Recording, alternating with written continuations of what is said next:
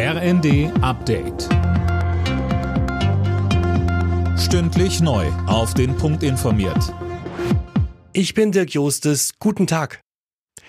Lange hatte sich Bundeskanzler Olaf Scholz geziert. Nun will er offenbar doch die Ukraine besuchen.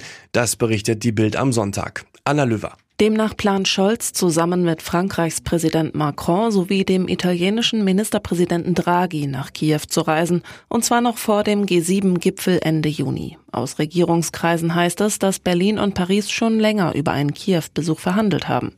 Zusammen mit Draghi wollen Scholz und Macron mit ihrer Reise demnach ein Zeichen der europäischen Einigkeit setzen. Eine 30-jährige Frau ist nach der Messerattacke in der Hochschule in Hamm an den Folgen ihrer Verletzungen gestorben. Das hat die zuständige Staatsanwaltschaft Dortmund mitgeteilt. Der 34-jährige mutmaßliche Täter wurde mittlerweile in die Psychiatrie eingewiesen.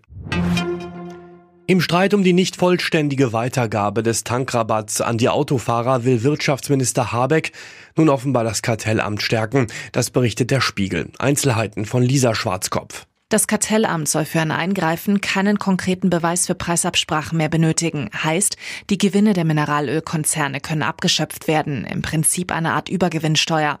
Dazu sollen einzelne Mineralölkonzerne bei allzu großer Marktmacht zerschlagen werden können. Habeck sagte dem Spiegel, die Abstände zwischen Rohöl und Tankstellenpreisen seien mit Beginn des Tankrabatts größer geworden. Das sei ein klares Zeichen, dass die Steuersenkung als Zusatzgewinn eingestrichen werde. Fußball-Bundesliga-Profi Atakan Karazor vom VfB Stuttgart sitzt auf der spanischen Ferieninsel Ibiza wegen Vergewaltigungsvorwürfen in Haft. Der 25-Jährige bestreitet eine Straftat.